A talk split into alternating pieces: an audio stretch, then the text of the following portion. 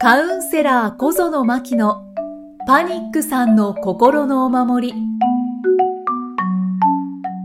こんにちは、心理カウンセラーの小園真希です。こんにちは、生きみえです。真希さん、今回もよろしくお願いします。はい、よろしくお願いします。さあ、今回はどんなお話でしょうか？はい、えーとね、これもよくご相談に来る方にね、あの、聞かれる内容なんですけれども、はい。他人の目がみね、気になる。人の目が気になる。うんうん。あの別にパニックさんじゃなくても多分そういうことでお悩みの方って多いいや、ですよね。たくさんいると思います。うん。なので、その辺のことをね、今日は、あの、中心にお話できたらなっていうふうに思ってます。はい。はい。まあ、パニックさんは特にうん。気になってますかねそう、なんか、変な人に見られたくないとかね、うんうんあの、家でこうね、あの、ずーっとうつうつーとしてた人とか、ね、たまに外に出ると、なんか近所の人に何て思われてるのかしらみたいにね。そうですようんずっとね、なんかこう、人の目が気になったり。で、うんまた今度その後に、なんかちょっと会社復帰した後とかも、あ、私休んでたから変に思われてないかしらみたいにうんうん。だからどこに行っても、こう他人の目、人の目、ね、人は変わって、ね、周囲は変わっていったとしても、ずーっと気になってしまうっていうのがね、うん、あの、一番こう、自分をこう萎縮させちゃったりとかね、うんするのかなって。うんうんううんん。マキさんも実際そうだっ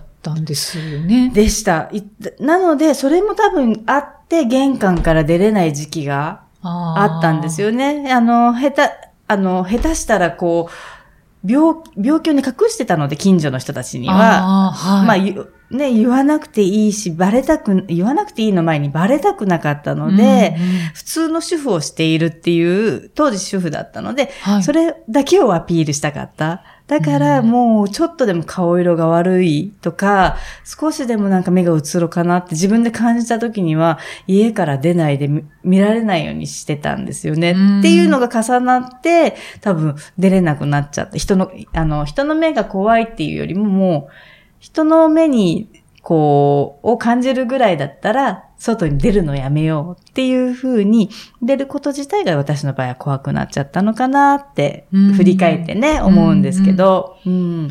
他人の目、うん。これをまあ気にせずいけたらいいですよね。うん、うん。そうなんですよね。で、パニックさんとかなんかっていうか、まあね、100%全員とは言いませんけど、みんなね、結構、あの、昔、バリバリ働いていたとか、一人でね、海外旅行年中行ってたんですよ、とか、はいはい。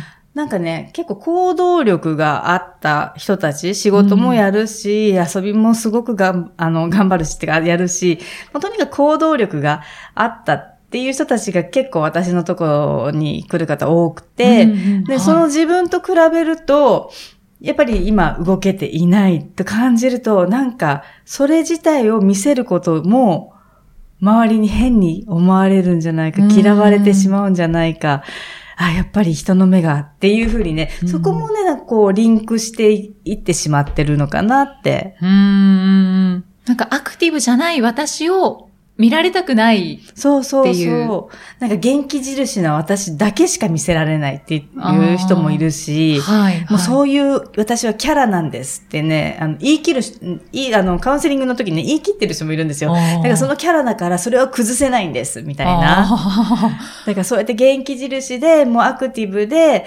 そういうふうにね、ずーっとやってきたから、それを、あの、周り、あの、ちょっとね、自分の弱いところを見せたりとかすると、絶対変な人に思われるから、それだけは無理です、みたいに。ーうんうんうんでももうその時点で、もう無理してるってなんとなく、うんうんそうですね。わかりますよね。わかりますねうん。うん。なんかもう自分で決めちゃってますもんね。そうなんです。自分って、こういう人間って決めてるっていうのも、自分が自分に、まあ、ある意味鎧を着せてるのと一緒で、うんで、ね、もう、何回かお話ししてると思うんですけど、人って本当にメミラーボールみたいに多面体だから、そういう自分もいるし、はい。そうじゃない自分もいるし、自分の気づいていない自分もいるし、で、今たまたまそのパニックだったりとか、うつだったりとかっていう時期なのかもしれないし、もう本当にいろんな面があっての一人の人間だから、どの面を見せたって本来悪くはないんですよね。そうですね。で、それを見たからって他人はじゃあどう思うかったら、他人ってそれほど見てないんですよ。そうなんですよね。そうなんです。気になるんですけどね。そうなんです。なんでしょうかね。そうなんです。で、そこのね、ポイントが、私、あの、お伝えしてるところはね、はい。要は他人の目が気になるで、嫌、さっきも言ったけれども、いろんなね、自分をその一つのキャラにね、固めてしまって、その自分以外を見せたくない、変に思われるからっていうふうに思っているんだけれども、実はその対象とするのは他人の目じゃなくて、自分の目なんですよ。うーん。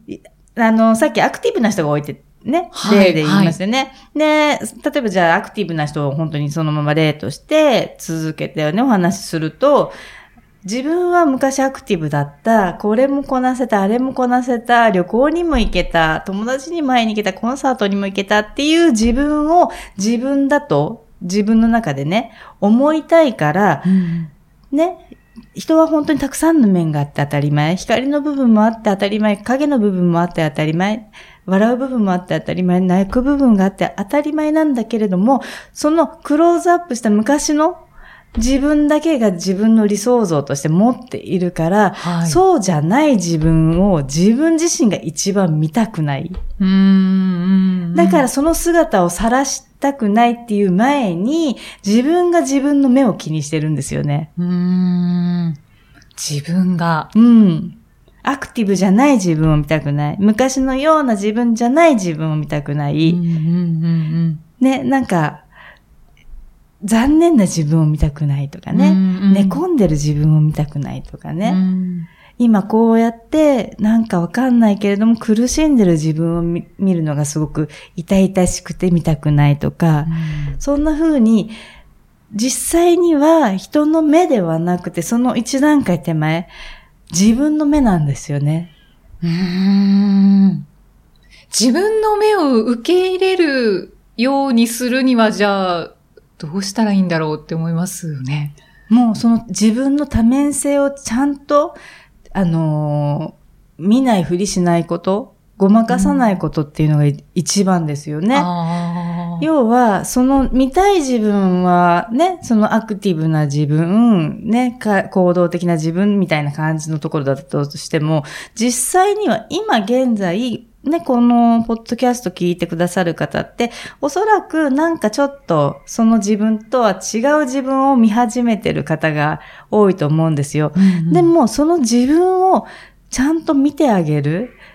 でも、なぜかって言ったら、はい。発作を出したりね、いろんなこう症状を出しながら自分が自分に対して早く気づいて早く気づいてってメッセージを出してるのに、ね、なのにもかかわらず自分自身がそれを直視し、ね、怖くて直視しなかったりって、うんうんね、気持ちはわかるんだけれども、はい。ね、見見るのが辛くて、それも直視しないっていうのも、きそれも本当に気持ちはわかるんだけれども、それをちゃんと見て受け入れてあげる。そこをやってあげると、やっと本当の自分の、なんていうのかな、ほっとした、やっと受け入れてくれたっていう、とこ、なんていうのかな、気持ちと本当の自分の体と心がこう一致するっていうか、うんうんうん体をずっと悲鳴で上げてるのに自分の目線の先には、かつての栄光じゃないけれども、はいはい。そこばかり見続けてるから、今の自分をずっと置いてけぼりにしてるっていうのと一緒で、やっぱりそこでも、あ、そっか、私がちゃんと自分の目を気にしてた、あの、気にしてるってことは、ちゃんと見てあげなきゃいけないんだなっていうふうに、ちゃんとね、なんていうのかな、もう、あね、少しずつでいいから、本当に救うように、はい。一つ一つ自分のそのね、見たくなかった部分をちゃんと受け入れてあげる。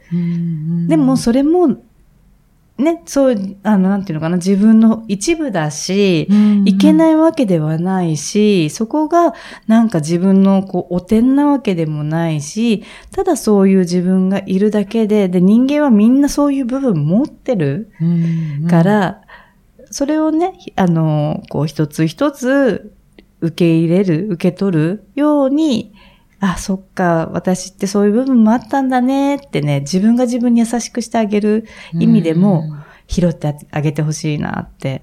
う。うんん。マキさんうもん受け入れる自分んが自分の目を気にしているっていうのを受け入れるのきっと怖かったんじゃないかなって思うんですけど、うん。受け入れてみたとき、うん。まあそれは徐々にだと思うんですけど、うんどう、どんな変化が生まれましたか？なんかね、肩の力が抜けたっていうか、あ、私これでよかったんだっていうね、なんかね、本当ため息っていうとなんかこう悪い方にネガティブに取られがちなんだけれども、ああ、本当に私これでよかったんだ、みたいな、すごいね、。脱力へえ、ふ、腑に落ちる腑に落ち感じるです。うん感じですか？うん、それもあるのかもしれない。なんかね、とにかく体中がね、脱力したのを記憶してるんですよ。なんか多分、あの、家とかでもずっと、こう、緊張感をね、持って、多分生活していて、はい全然家族とかしかいないのにもかかわらず、なんかずっとどっかね、こう受け入れないようにっていうことは、なんか力が入ってたんですよね。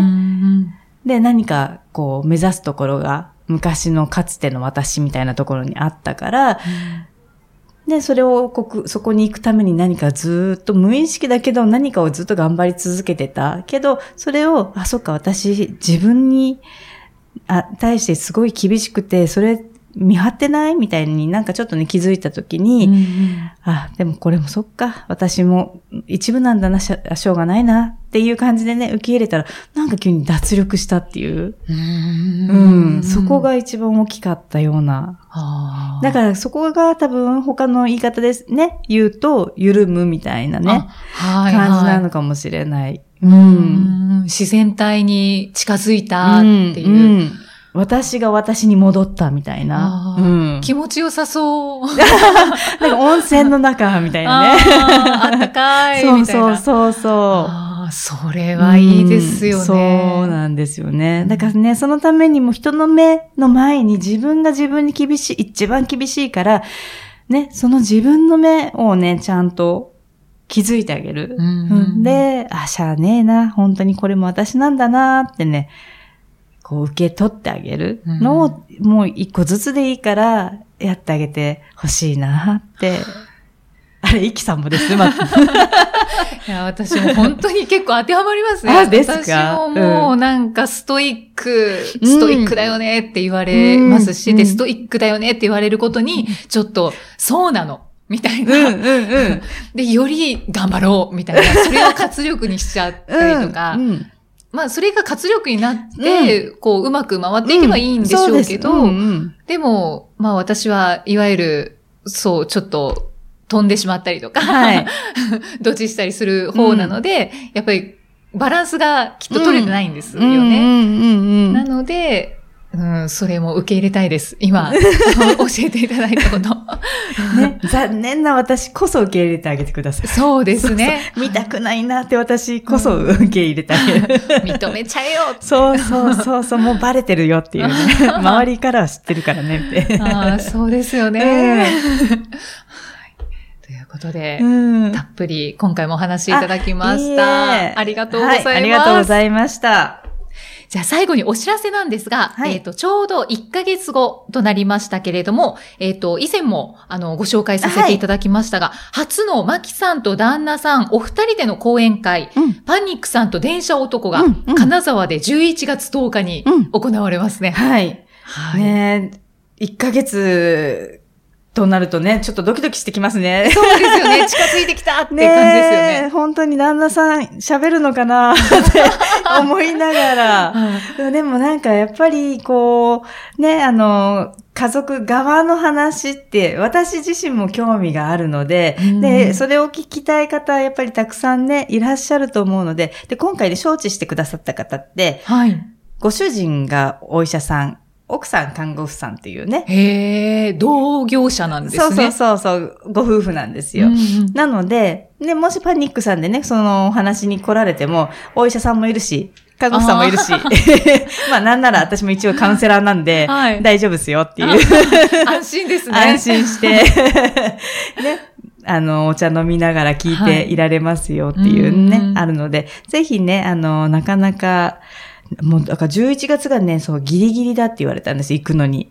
もうその後になると、はい雪がすごくて、あ、そういうことですね。うんそうなんです。それで11月に呼んでくださって、ってっていう感じなので、うんぜひこのね、で、帰りに温泉でもね、す。入って、はい皆さんもね、帰っていただければなと思いますので、お待ちしてます。心もうん緩んでいただいて、はい内容としては、えっと、ご家族側から見たうん。パニック障害っていうような感じですかね？もう話すし、私から本人、当の本人の話と、両方、両面からですね。両面から。うん。はいうんじゃあ、いろいろヒントが得られると思うので、はい。はいぜひ、金沢に行って、はい話聞いて、はい温泉入って、はい美味しいもの食べてください。はい。で、えっと、詳細は、えー、マキさんのアメブロはい。に載っています。はいお申し込みもアメブロから。えっ、とですね、あの、これ今回あの、招致していただいた形なので、アメ、アメブロにその招致した、あの、招致してくださった方のブログが貼ってありますので、はいそちらの方にお問い合わせいただければと思います。はいよろしくお願いします。よろしくお願いします。では、また次回お会いしましょう。心理カウンセラー小園真希でした。